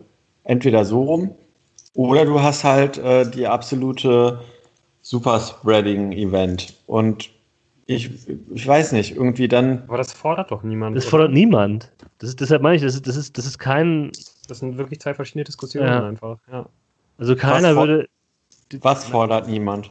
Dass da, dass da halt größere Leute, also das wird eher zurückgenommen werden. Das ist, glaube ich, kein, das ist eine Scheindiskussion. Niemand fordert nicht, doch jetzt gerade Auswärtsfans. Ja. Niemand fordert, dass das äh, Stadion, das Stadion wieder komplett gefüllt werden. Nein, nicht komplett. Aber ähm, nach dieser Testphase bin ich mir sicher, wird man probieren, an der Stellschraube zu, ähm, äh, zu drehen, dass man vielleicht doch noch ein paar mehr reinlassen kann. Und das halte ich momentan für eine ähm, Diskussion, wo es dann wiederum geht, wie wichtig ist der Fußball eigentlich. Ja, aber ich finde, das ist Warten wir es mal ab, Leute. Also ja, mal ja. sehen, wo das jetzt hingeht. Ich glaube, es läuft jetzt erstmal so der Testballon zwei Spieltage. Und äh, wie gesagt, hier ja. in Köln ist ja auch super spontan wieder abgesagt worden. Und dann kommt es halt dann auch sehr Länderspielpause, auf so, die aktuelle in, Lage an. Genau, das ist dann nochmal in einem Monat. Bis dahin ist das Wetter, äh, ist dann, glaube ich, auch so der, der, der, der Spätsommer verschwunden. Da werden dann die Infektionszahlen eh nochmal wahrscheinlich hochgehen, einfach dadurch, dass man sich irgendwie nicht mehr so viel draußen irgendwie bei irgendwelchen Events treffen kann und so. Also ich kann mir eh vorstellen, dass einfach in einem Monat sowieso keine Leute mehr in die Stadien dürfen. Auf jeden Fall nicht was, mehr als jetzt. Also, was ich mir zwischendurch noch gedacht habe, übrigens, als ich mir dieses HSV, beim HSV-Spiel, wo ja tausend Zuschauer da waren, äh, gesehen habe, ist ja auch totaler Scheiß, weil diese Anonymität halt überhaupt zum Fußball gehst, um halt mal 90 Minuten zu pöbeln. Ähm, nicht machen, wenn du halt der Einzige in deiner Reihe bist. Da fällst du halt sehr schnell, sehr unangenehm auf. Also, ja, wobei es ja auch immer äh, Pöbeleien gibt, äh, hier nochmal äh, Toni Leisner angesprochen, wo man sagen muss, ja, wenn man, wenn das jetzt in Zukunft unterbleibt, äh, sehr gerne. Also äh, ja, Pöbeln ist außer, das eine, aber halt ja. halt nicht so dermaßen. Außer, außer, außer, außer Klar, darf man, aber darf, man, genau, darf man auch nicht vergessen, dass wir ja mittlerweile sowieso überall erkannt werden. Ja, in, in Fortuna-Kurven. Richtig, unsere äh, Gesichter sind ja schon in ja. vielen einschlägigen Stellen auch. Ja, aber weißt du, so wie man halt im Blog steht und äh, halt äh, brüllt, was für eine Scheiße oder wie auch immer, wenn du halt da alleine in so einem Blog sitzt, dann ist das halt einfach unangenehm und dann kommt da bestimmt auch mal eine Kamera drauf. Ja, dir, Moritz. ja, also, ja, ja, also ihr seid ja nicht dabei. Ja, wir, ihr seid ja so oft, so, so selten mit im Stadion gewesen. Aber ihr kennt uns doch. Wir ja. kennen uns. Ja, ja. Nee, also ich, ich verstehe schon, was du meinst. Dieses, äh, diese Gruppendynamik, man lässt sich auch mal mitreißen und haut dann richtig ah. raus. Das ist natürlich bei so einer äh, Stadion, äh, so einem Stadionerlebnis wie momentan einfach nicht möglich, aber gut. Ja. So. Ja. Nach, nach diesem Break wollen wir jetzt noch darüber sprechen, was wir mit dem Ballbesitz der Würzburger machen oder auch nicht. So ein Ampomar könnte man gebrauchen, wenn man kontert. ja. ja. Also ich setze ja auf, äh, ich weiß zwar noch nicht genau, wie ich mir dann die Aufstellung genau taktisch vorstelle, aber ich glaube, ähm, dass äh, ähm, Botzek starten wird und äh, Karaman und Ofori. Das ist mein Hot Take. Und gegebenenfalls Ofori sogar über so halb links, wenn Borello nach rechts geht, um Zimmer zu ersetzen. Zimmer wird so sicher in der Startelf stehen. Also ich, ja, das glaube ich, ich, auch. Ich bin jetzt, also ich, ich bin jetzt ja auch gerade wirklich im Welt Weltuntergang. Also ja, das stimmt, das ist ein guter Indikator, aber irgendwie ja. glaube ich. Wir sollen jetzt die Standards schießen. Ähm, nee, also ja, ganz ehrlich, ich rechne wirklich mit dem Schlimmsten. Ich glaube, es wird halt die Flügelzange Pledel äh, Zimmer geben, die halt die offensiven Akzente setzen wird. Vielleicht kann man mal einen Hennings draußen lassen, äh, und, weil der damit irgendwie auch mal Karaman die Chance bekommt. Die hat er sich jetzt halt auch verdient. So, und dann hat man ja irgendwie auch wirklich genügend, genügend Mittelfeldstrategen, die halt die Bälle nach vorne tragen werden. Nee, also ich, ich ganz ernsthaft, ich glaube wirklich, dass halt Pledel und, äh, und, und Zimmer halt starten werden. Und ähm, ja, Ofuri ist irgendwie halt, Ofuri ist halt eben auch kein so richtiger Außenbahnspieler, ne? Nee. Und, so richtig gibt ja, glaube ich, irgendwie äh, gerade in dem, in, in, dem System, das halt Rösler gerne spielen lässt, gibt es da irgendwie keine, äh, keine richtige Position. Ich stelle mir halt so ein, ja, äh, also eigentlich stelle ich mir so ein bisschen ein 4-4-2 mit Raute vor, hm. wo dann halt Botzek Sechser spielt und Ofuri quasi den Zehner. Wäre halt nicht auf der linken Seite, aber dann, äh, das würde dem widersprechen, was ich vorhin gesagt habe. Aber wahrscheinlich spielt Zimmer und dann ähm, könnte sowas. Ja, es ist sehr offensiv, ne? Also deine, deine Hoffnung ist auf jeden Fall Hauptsache Ofori spielt. Egal wie. Schon. ja, schon irgendwie. Also unabhängig davon jetzt, wer bei Fortuna spielt, äh, ein bisschen war ja die Frage, was man aus dem ganzen Ballbesitz von Würzburg macht. Und ich würde das jetzt mal bezweifeln, dass Würzburg das, also ich meine, das äh, Pokalspiel und das erste Ligaspiel waren beides Heimspiele, dass Würzburg das so angeht wie in den ersten zwei Spielen, die Jan eben beschrieben hat. Also ich glaube schon, dass die Fortuna den Ball überlassen werden und ähm, ja, dann muss man auf, auch genau hingucken. Ähm, dann kann man sie auch nicht auskontern. Also ich gehe äh, ganz schwer davon aus, dass dass äh, auf jeden Fall eher so 60 bis 70 Prozent Ballbesitz für Fortuna werden. Aber ich befürchte Aber leider, dass daraus nicht viel gemacht wird. Weil du glaubst, dass Würzburg jetzt die Lehren zieht aus den beiden Niederlagen. Ja, das schon. Und außerdem, weil sie jetzt halt das erste, also die beiden Spiele, die du jetzt beschrieben hast, waren beides Heimspiele und jetzt spielen sie auswärts. Ich meine, klar, ohne Fans macht das keinen großen Unterschied, aber jetzt sind ja wieder ein paar ja. Fans da. ja, ich würde auf jeden Fall auch vermuten, dass man, ähm, ähm, dass man halt Botzek aufstellt, weil ich ehrlich gesagt nicht glaube, dass, äh, dass Würzburg jetzt die Spielweise großartig umstellen wird. Einfach weil der Trainer jetzt, glaube ich, schon irgendwie einige Zeit da ist und ja. ich glaube einfach auch ähm, da halt sehr ruhig, sehr besonnen irgendwie äh, sehr stabil halt irgendwie über lange Zeit was aufgebaut hat und ich glaube, den Weg wird man jetzt irgendwie nicht, nicht verlassen, nur weil man jetzt halt irgendwie äh, zweimal gegen, äh, gegen stärkere Gegner irgendwie zumindest auf dem Papier halt irgendwie zwar irgendwie auch relativ deutlich verloren hat, aber halt einfach erstmal nur verloren hat so und jetzt irgendwie erstmal in der Liga ankommen muss. Und ich glaube, gerade wenn äh, das dann der, der, der Fall ist, dass Würzburg doch irgendwie viel über Ballbesitz geht, ist es, glaube ich, ziemlich gut, einen Botzek dabei zu haben, der eigentlich im Kader so der Einzige ist, der auch mal irgendwie einen längeren Pass oder auch mal eine längere Verlagerung spielen kann. Also er ist da wirklich äh, im, im, Mittelfeld, wirklich äh, ist er im, im, Augenblick der Einzige, der das kann, wenn man mal davon ausgeht, dass jetzt Edgar Pripp nicht fit werden sollte. Ähm, der, wenn er fit wird, den ich, den ich unbedingt gerne sehen würde. Also der die man automatisch immer aufstellen müsste. Und ähm, ja, deswegen gehe ich mal, gehe ich halt von, von, von Adam Botzek auf der 6 auf jeden Fall aus. Und ja, dann macht es natürlich schon irgendwie Sinn, ähm, wenn man halt irgendwie überlegt, diesen, diesen Ballbesitz von, von Würzburg eben anzugreifen, dann halt irgendwie auch schnelle Spieler auf dem Platz zu haben, was auf jeden Fall dann für, für, für, für Zimmer ja, glaube ich, automatisch sprechen würde was ja vielleicht irgendwie auch ein bisschen Sinn macht, insofern, ja, ja. weil einfach die Mannschaft nicht so stabil ist und es dann schon irgendwie auch, glaube ich, ganz gut ist, wenn man relativ viele Spieler aufstellt, die äh, den Trainer einigermaßen kennen, die ihre Mitspieler einigermaßen kennen und so und da nicht jetzt nicht so viel äh, wieder irgendwie austauscht und nicht so viel, also nicht noch mehr äh, Diskontinuität äh, Kontinu Kontinuität schafft irgendwie und äh, ja, ich, ich hoffe so ein bisschen, dass halt äh, Borello, der ja irgendwie jetzt auch nicht langsam ist und irgendwie auch ziemlich dynamisch ist und so. Und deswegen glaube ich auch irgendwie im Konter ganz gut zu gebrauchen ist, dass er, dass er, dass er spielt. Und ähm, aber ich dachte, du rechnest jetzt mit Zimmer äh, Pledel. Wo spielt dann Borello? ich, ich wünsche mir Borello. Ah, ich, okay. Äh, rechne okay. mit Pledel. Ah ja, richtig. Das ist der, das ist der Lou-Take. ah, ah, okay. Hm. Und äh, wer, wer spielt äh, in der Mitte? Also Piotrowski fängt ja wohl nicht wieder an. Weiß ich gar Also ich würde halt auch nicht, ne? Ja, ja ich wollte gerade sagen. Also ich würde ja, ja, dafür, Piotrowski noch eine Chance kommt geben. ja Botzek. Ja, also genau. Ich, ich würde Piotrowski noch eine Chance geben und gerade wenn ja. man vielleicht mehr darauf spekuliert, Ballgewinne zu haben und dann zu kontern, könnte das nicht schlecht sein, wenn er, wenn er so dynamisch ist, wie man, wie man ihn, äh, wie man ihm das unterstellt. Ähm, ja, ja. Aber könnt ihr euch wirklich vorstellen, dass Rösler sich überlegt, ja, dann lassen wir die Würzburger mal kommen? Die Nö, kommen nicht, aber die werden sich halt nicht hinten reinstellen. Und das, darauf muss man ja hoffen. Ja, okay. Was auf jeden Fall das, das, das, könnte, dass es einfach dass es ein richtiges Fußballspiel wird, so, ne? so ein bisschen ja. hin und her geht und so und dann. Also das ist auch nicht so, dass jetzt Würzburg immer 60, die hatten halt 52 Prozent Beibesitz oder so. Ja. Aber es ist, das zeigt halt gegen Hannover und gegen äh, Aue, dass sie halt mitspielen wollten, dass sie ja. sich halt nicht hinten reingestellt haben als Aufsteiger.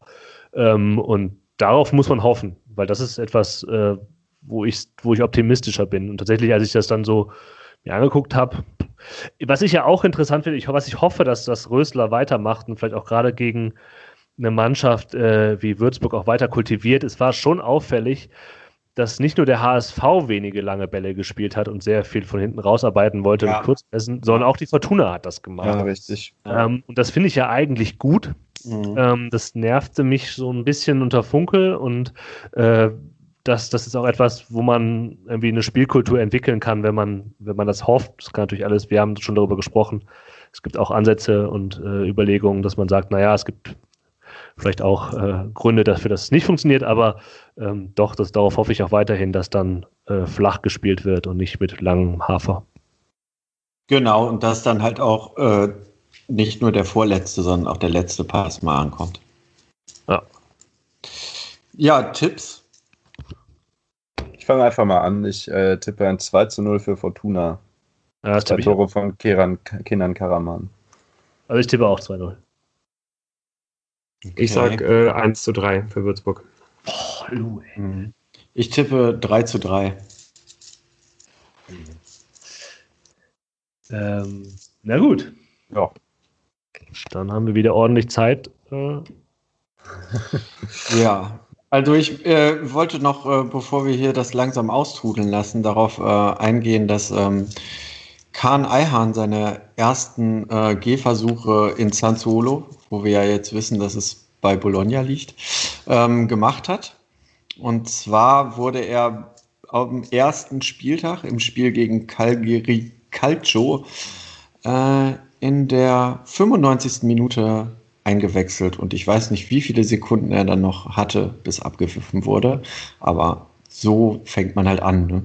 Ja, Wahrscheinlich waren es 18 Sekunden. Ja. ja, ist doch schön. Ja. Hm? Er wird seinen Weg gehen. Ja, auf jeden Fall. Äh, die zweite interessante Frage ist ja, ob äh, Kevin äh, Stöger seinen Weg gehen wird. Ja. So, Vielleicht will er einer Soweit ich weiß, ist da äh, noch, noch kein neuer Verein gefunden. Ne? Ja, aber der wird ja auch ähm, im Notfall oder so. Ja, ich glaube, der wird wahrscheinlich auch noch einen besseren Verein als Schalke bekommen. Der ja. wird halt wahrscheinlich äh, nicht so viel auf dem Gehaltszettel stehen haben, wie er sich das. Wie er äh, dachte. Ja. ja. oder wie er sich das zumindest gewünscht hat oder wie der Berater sich das gewünscht hat. Das ja. wird äh, unerfreulich sein, aber ich glaube, den Verein, den er, den er finden wird, der wird auf jeden Fall äh, in, in der Kategorie über Schalke liegen. Ach, also in, in, in England sich die Kohle. Ja, oder wo auch immer. Spanien könnte ich mir den noch ganz gut vorstellen. Oder ja, wo auch immer. Also der wird auf jeden Fall eher nicht reumutig äh, zur, zur, Fortuna angekrochen äh, kommen äh, im November, um die Fortuna aus den Abstiegsrängen zu führen. Nicht, nein. Ja. ja. Tja, in dem Sinne. In dem Sinne. Genau. Ah, danke fürs Mitmachen beim äh, Kicktipp-Spiel. Oh ja. Genau. Hörerinnen genau. und Hörer. Hat uns sehr gefreut, dass es Fantastisch. So viel, äh, Zuspruch ja. gab. Ja, ich und muss ganz ehrlich sagen, ähm, äh, ihr habt auf jeden Fall auch gewonnen. Ähm, bisher äh, äh, zumindest äh, steht niemand von uns ähm, ganz weit oben. Ach doch, Moritz, du stehst ganz gut. Ja, ja ich habe immerhin Fortuna richtig getippt. Mhm. Ah, nee, du stehst nur in meiner Blitztabelle ganz gut, weil es momentan anscheinend bei Bochum St. Pauli noch 0-0 steht. Ja, oh, okay. Nee, schon bist du abgerutscht. Das 1-0 für Bochum ist gepasst. uh, okay, das müssen wir unbedingt noch mit reinnehmen. Spannend, spannend. Ja. Okay, ich glaube, da machen ja, wir mal einen Deckel drauf. Wir werden das auf jeden Fall äh, weiter im Blick behalten, ja. wie das da aussieht. Das ist ja auch immer noch, äh, also es ist jetzt zwar äh, keine, ähm, noch keine wirkliche News, aber es gibt ja immer noch hier Gerüchte äh, äh bei unserem äh, bei den Mitgliedern unseres Podcasts, dass es vielleicht noch einen Preis geben wird für den, äh, für den Sieger am Ende der Saison. Und die aber Spekulationen beteiligen wir uns nicht. Aber wir beteiligen uns natürlich nicht, aber ähm, man kann aber auf jeden Fall verkünden, dass da weiterhin äh, drüber verhandelt wird. Von daher ähm, äh, weiterhin fleißig mittippen und nicht äh, irgendwie meinen Spieltag auslaufen. Ja. Und ja, ansonsten gucken wir dann auch nächste Woche mal wieder rein, wie es da ausschaut, aber vor allen Dingen werden wir äh, darauf schauen, wie es bei der Fortuna gelaufen ist. Und ja, ich bin sehr gespannt, wie das wird. Wir haben uns jetzt ja dann doch noch versucht, heute größtenteils zurückzuhalten. Wenn die Fortuna jetzt dann wieder nicht gewinnen sollte, werden wir wahrscheinlich dann die Zwei-Stunden-Marke nochmal reißen beim und uns voll in die Hysterie stürzen. Unsere Oder auch nicht. zurückgeben. ja, äh, sehen wir dann nächste Woche. Ähm, ja, macht's gut bis dahin. Tschö. Wir hören uns. Ciao, ciao. Tschüss.